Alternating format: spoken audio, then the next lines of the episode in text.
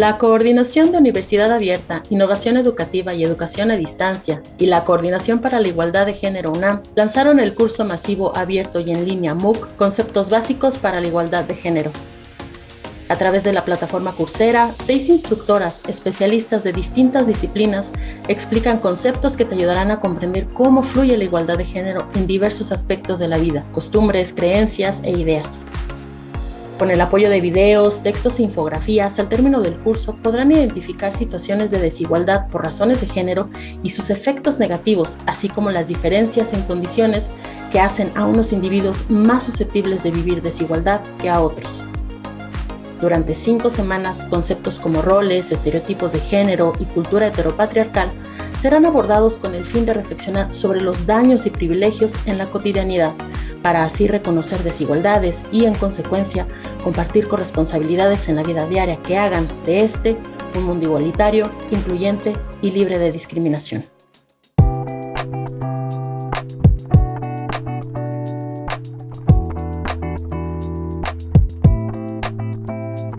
Hola a todos, bienvenidos nuevamente a Platicadito. Les cuento que el tema que tenemos hoy a mí me emociona mucho y la verdad yo creo que a Jorge también. ¿Cómo estás Jorge? ¿Les quieres decir de qué vamos a hablar y quiénes son nuestros invitados? Hola Anaís, qué gusto que nos acompañen en un episodio más de Platicadito. Pues alguna vez han preguntado cuál es la importancia de que la igualdad de género transforme nuestras relaciones interpersonales, creencias, costumbres, nuestras ideas, pensamientos, acciones y conductas. Pues justamente de eso platicaremos el día de hoy y para ello nos acompañan Georgina Romero Gaeta de la Coordinación para la Igualdad de Género de la UNAM y Lourdes Enrique Rosas de la Facultad de Filosofía y Letras y del Programa Universitario de Bioética. Bienvenida, Gina, Lourdes. Bienvenidas, ¿cómo están? Gracias por la invitación. Gracias. Muy bien y muy contentas de estar aquí. Ay, qué bueno. Pues la verdad que pues nosotros muy emocionados de que estén con nosotros y pues bienvenidas a Platicadito. Y pues oigan, les cuento que aquí en Platicadito ya hemos hablado varias veces de los MOOC, de los famosos cursos masivos abiertos en línea, ya hemos tenido otros programas, pero a mí me emociona mucho que ahora vamos a hablar de, este MOOC que, acaba de salir hace poco de conceptos básicos para la igualdad de género. Y pues justo quiero empezar un poco abordando el tema preguntándoles eh, cómo surge la idea de hacer un MOOC de género. Sí, pues eh, surge de la, digamos que en la Dirección de, Educación para, para la Igualdad dentro de la CIBU, algo que hemos tenido como muy claro en todos los proyectos es que no solamente debemos de hablar eh, a nivel teórico y, de conocimientos, ¿no? En, cuanto a temas de género, sino que tenemos que hacer también un trabajo de sensibilización. Y eso implica, por supuesto, un trabajo de divulgación, de hacer claros los, los conceptos, de que además llegue a un público muchísimo más amplio. Tenemos... Eh, nos emociona muchísimo del MOOC que puede llegar a un público muchísimo más amplio que el público universitario. O sea, estamos pensando en la comunidad universitaria, pero también hablamos de que cualquier persona de, que hable español pueda tener acceso a estos contenidos. Pues justamente gracias a que tiene esta apertura, entonces vemos que es importante, ¿no? Tan solo para la UNAM contar con un MOOC sobre género, pero ¿qué otra o por qué otra cosas importantes que la UNAM cuente con un curso sobre todo de, de, este tema como es el género, disponible en línea y gratuito para toda su comunidad. Hablamos de la comunidad no solo estudiantil, sino también de la comunidad este, académica y administrativa. Sí, pues yo creo que, que para la UNAM era importantísimo el poder divulgar, difundir, comunicar eh, la parte teórica y metodológica de una manera sencilla, creativa, amena y como bien dices, es para la comunidad universitaria, pero tengo entendido que también para cualquier persona en cualquier parte del mundo que quiera tomar el curso, ¿no? Que, que hable español y que entienda los textos, las lecturas, las dinámicas. Entonces, bueno, yo creo que sí era muy importante que la UNAM, que siempre ha ido a la vanguardia en esto y en estos temas, aprovechando la, lo digital, eh, diseñara un curso así. De hecho, eh, ya pensando más en la comunidad universitaria, pues muchas veces se les piden a los estudiantes o bueno, a, los profesionistas, ¿no? A los docentes que tomen cursos con respecto al género. Que, que, estos cursos, por ejemplo, les ayuden a, que su práctica docente sea muchísimo más profesional en esos temas, ¿no? También, por ejemplo, está dirigido al personal administrativo y, estamos pensando, digo, entre, en el MOOC ponemos varios ejemplos y tenemos una sección especial para descargar materiales y para tener referencias para docentes en los que les damos concretamente tips o algunas ideas. Sabemos que en muchas dependencias e instituciones ahorita los temas de género son parte de la actualización. Sabemos que, que la gente está buscando estos cursos para enterarse de que se trata para enterarse eh, de cómo puede mejorar su práctica profesional. Esto de que la perspectiva de género atraviesa todos los espacios, pues es algo muy importante. Entonces, sabíamos que había esa demanda en la comunidad universitaria y buscábamos dar un curso que tuviera como estos elementos. Dura cinco semanas, entonces es un curso que se puede considerar que cumple más de las 20 horas de actualización que muchas veces les piden, por ejemplo, a los docentes, ¿no? Como cursos de actualización. Justamente creo que diste en un punto clave, una ventaja de contar con un MOOC de conceptos básicos para la igualdad de género es que puede llegar a cualquier persona y antes veíamos que la demanda a los cursos presenciales pues era grandísima y la verdad es que la universidad a veces no podía darse abasto para cumplir con semejante demanda. Entonces, contar con este MOOC que ya es en línea, creo que sí da una gran apertura para que todas las personas que quieran lo puedan tomar. Entonces, esta es una gran ventaja. ¿Qué otras ventajas podemos tener, Anaís? Bueno, pues recordemos que parte de las grandes ventajas de justamente los cursos masivos abiertos en línea es, como dices, que es en línea y también pues que es autogestivo y que la gente lo puede tomar en, en el tiempo en que ellos tienen disponible, ¿no? Realmente eh, es un curso que pueden tomar los fines de semana o en la nochecita, ¿no? Eh, entonces yo creo que eso también es una gran ventaja porque tanto estudiantes como docentes, como muchas personas, tienen una agenda ocupada, pero realmente también quieren seguirse capacitando y quieren estar enterados sobre el tema de género, pues lo, ahora con este curso lo pueden hacer en el tiempo en que realmente tienen disponible, ¿no? Bueno, yo también quería preguntar porque me parece muy interesante que el, el curso se llama Conceptos eh, Básicos para la Igualdad de Género, ¿no? Entonces, una pregunta importante para mí es, ¿qué tipo de conceptos se, se ven en este MOOC? Eh, pues categorías analíticas, ¿no? Eh, para poder entender las desigualdades, las exclusiones. La categoría de género es una categoría analítica, la perspectiva de género es la metodología y también está basado pues en la normativa que se ha ido consiguiendo tanto a nivel internacional como a nivel nacional. Entonces, el poder entender la estructura de desigualdades binaria, jerárquica, heterosexuada, y asimétrica, es decir, que tiene efectos de exclusión, de desigualdad, de discriminación. Hay veces que si no te van guiando con conceptos eh, teóricos, eh, pues, pues no se entiende. Y este es un conocimiento que hay que irlo haciendo propio, ¿no? Hay que irlo dialogando con nosotras y nosotros mismos, con todas las personas, para poderlo llevar a sus relaciones, al ámbito de lo profesional, de la docencia, a la vida cotidiana. Claro, es un poco la manera en que podemos tenemos ahorita como toda esta información, ¿no? Que nos está llegando, eh, porque es un tema muy actual, ¿no? Género. Y justo a veces hay confusiones, ¿no? En torno a los términos, en torno a los conceptos, eh, que qué quieren decir con esto, que qué quieren decir con igualdad, pero que qué quieren decir con equidad, ¿no? Uno a veces dice, ah, es lo mismo, y pues no es lo mismo, ¿no? Entonces, básicamente lo que yo entiendo es que este, este curso nos ayuda a salir tal vez de esas confusiones y entender un poco más allá qué es toda esta cuestión de género que estamos viviendo actualmente, ¿no? Sí. Entonces, podríamos decir que este curso es como la introducción al tema de género para una persona que desconozca totalmente el tema o es para una persona que tenga conocimientos previos y quiera saber un poco más? Eh, para ambas personas. Lo que pasa es que cuando decidimos hacerlo y nos reunimos varias especialistas en estos temas, lo abordamos desde el derecho, desde la psicología, trabajadores sociales, eh, desde la literatura, desde las humanidades, la filosofía. Entonces intervinieron muchísimas voces.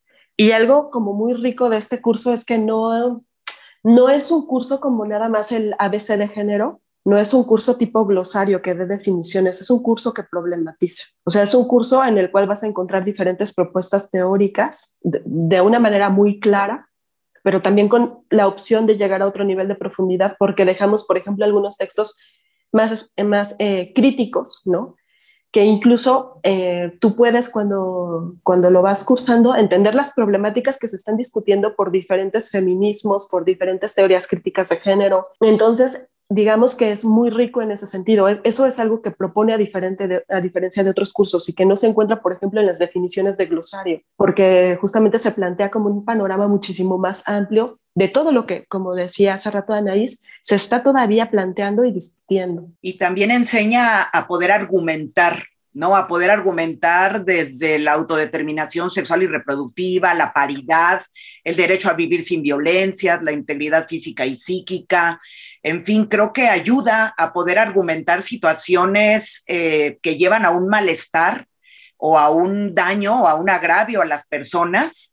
Este, y bueno, creo que eso también es, es, es muy rico, ¿no? Como dice Gina, no es un glosario, sino que problematiza y complejiza el análisis pues justamente creo que eh, esa parte es buena, que no es un glosario, no es como que te diga las cosas son ABC, sino que está diciendo puede ser A, puede ser B, pero también puede ser ACB, entonces da justo esta problematización que, que, comentan y nos ayuda a argumentar. Creo que esa es una parte que en muchos cursos no se ve porque solo nos dicen las cosas son así, son o verde o son rosas y no, y no hay más, ¿no? Entonces aquí nos explican y nos dicen que puede haber otras posibilidades y que nosotros mismos podemos llegar a esas posibilidades. Creo que es una parte buena de este MOOC, que es que justo este curso permite identificar roles de género, mandatos, estereotipos, eh, tan solo en nuestra vida cotidiana, en el trabajo, en muchos otros lugares donde estemos. Y como ya nos mencionaron, pues se trata de notar la importancia de tomar acciones a nivel interpersonal, institucional y político en pro de la igualdad de género. Y justamente para eso es este curso. Y ahora que estamos en el mes de junio, que pues este, este mes reconocido como el mes del orgullo. Me gustaría adentrarme en ese tema específico, pero creo que esto ya será al regresar de la pausa musical. Así es. Sí, pues sí, porque como ya todos saben, ya llegamos a la mitad del programa y pues llegamos a nuestra famosa pausa musical y déjenme contarles que la música ha reflejado aspectos políticos y sociales a lo largo de la historia y para celebrar y conmemorar el mes de la diversidad sexual, pues los queremos dejar con estas canciones icónicas para la comunidad LGBTIQ. Al extranjero se fue Simón, lejos de casa se le olvidó aquel sermón. Cambió la forma de caminar, usaba falda, lápiz labial y un carterón. Cuenta la gente que un día el papá fue a visitarlo sin avisar, vaya que error.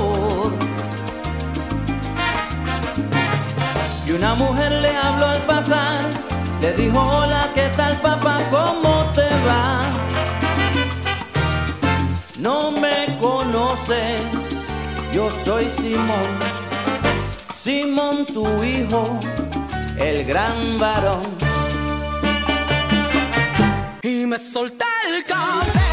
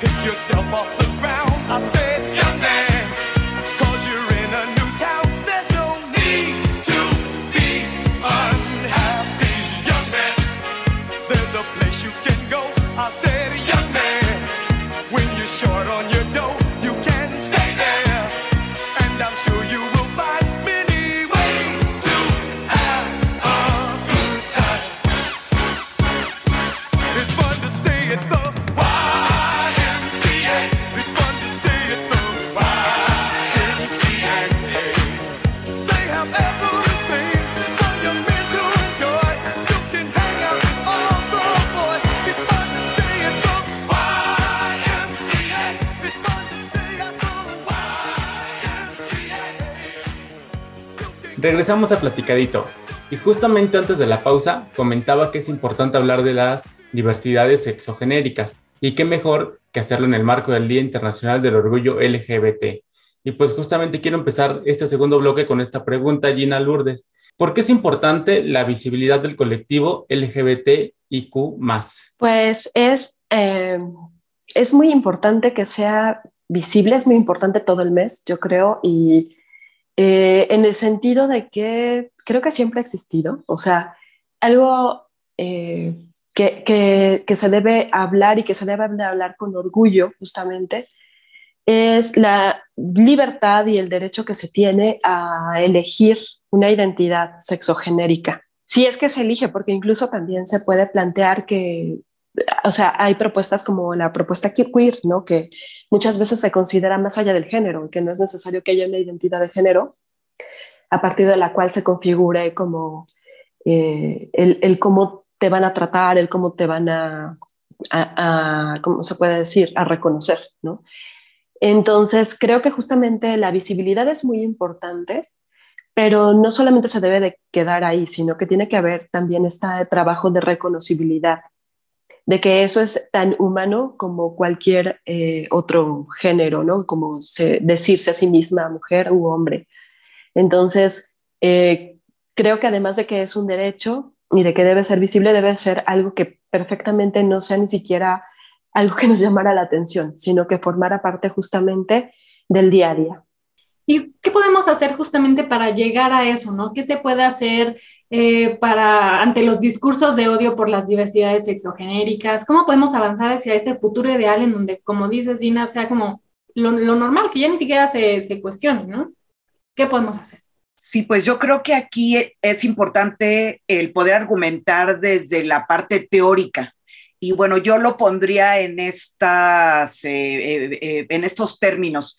O sea, el principio de igualdad, que es una abstracción jurídica, trae aparejada dos derechos, el derecho a la no discriminación por ninguna de tus marcas identitarias, ni raza, ni edad, ni este, ni clase, ni género, ni identidad sexogenérica, orientación sexual, etcétera, pero también trae aparejado otro derecho que es el derecho a la diferencia a ser diferente a un paradigma de lo humano, que bueno, ha sido un paradigma masculino, entonces estamos hablando de mujeres, pero también de sujetos feminizados, que se apartan de ese paradigma de lo humano.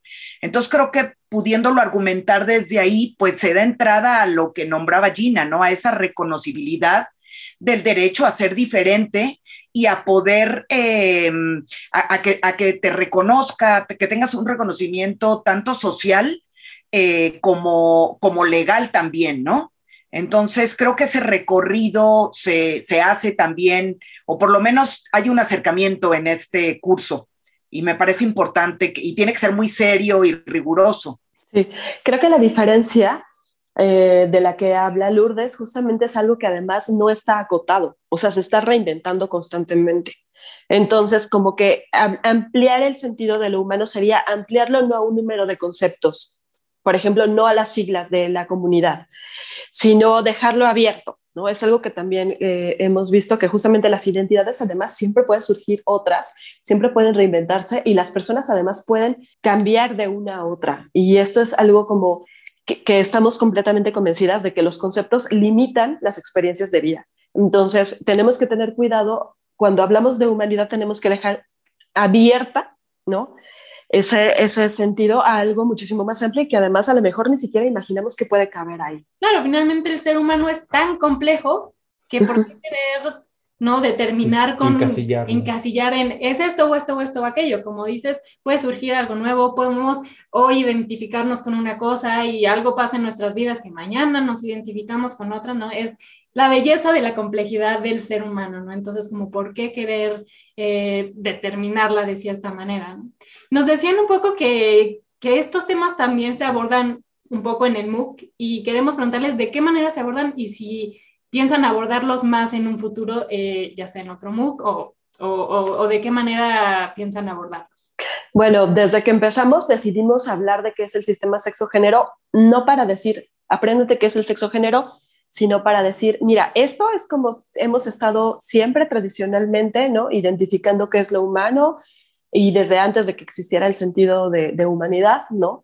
Entonces, este es un sistema que se ha mantenido vigente a través de toda de nuestra cultura, a través de la historia, y pues vamos a ver, vamos a ver qué, tan, qué sentido tiene esto, ¿no? Entonces, un poco en el curso empezamos diciendo, bueno, si nosotras seguimos creyendo en esto, que es el sistema sexo-género, lo que va a pasar es que va a seguir habiendo desigualdad y violencia, porque ese sistema nace, nace de la desigualdad y nace, de la, nace para producir violencia. Entonces, ese sistema no es como que simplemente lo entendamos, sino que nos demos cuenta de que no nos va a servir si queremos hablar de una sociedad diferente. O sea, no va a ser a través de eso, ¿no?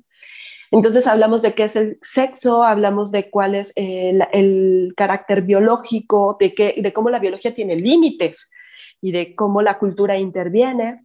Hablamos de género, hablamos de orientación, hablamos de, de mandatos, roles y estereotipos, de cómo son violencias que no solamente tienen que ver sobre cómo normamos nuestra conducta, sino que también tienen que ver con cómo nos relacionamos con nosotras mismas, cómo nos eh, podemos sentir, decir, hablar, pensar, cómo, no, cómo nos enamoramos, cómo nos amamos a nosotras mismas. O sea, el género está en todo. En realidad, nos vamos convirtiendo en personas a través justamente de lo que vemos que es normal y natural, ¿no? Entonces, eh, algo que ponemos ahí en cuestión en, el curso es darnos cuenta de que todo esto es aprendido, es producido y que es muy fuerte porque por muy feministas que nos digamos o por muy críticas que nos digamos, en realidad hay que hacer una revisión muchísimo más compleja de qué entendemos por el mundo y de cómo nos hemos relacionado con las personas, ¿no?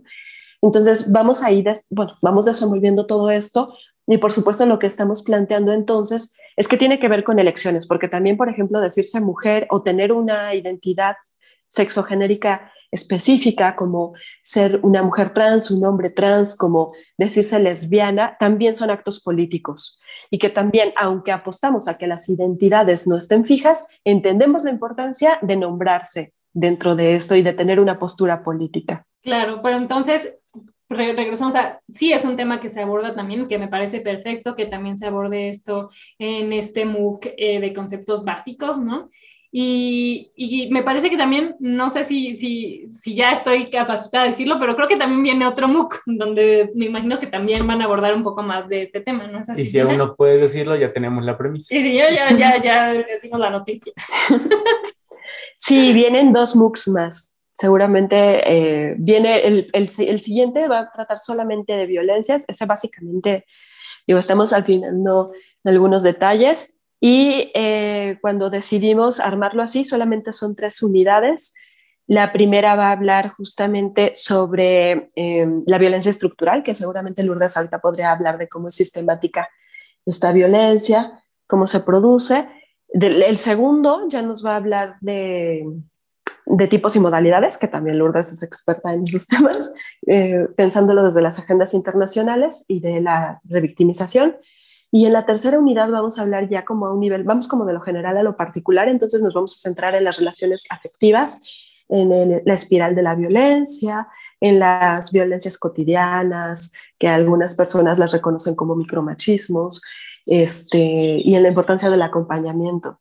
Y en el tercer MOOC, que todavía es una promesa, bueno, se está cocinando apenas, vamos a hablar sobre comunidades. Pues ahí viene, ahí viene.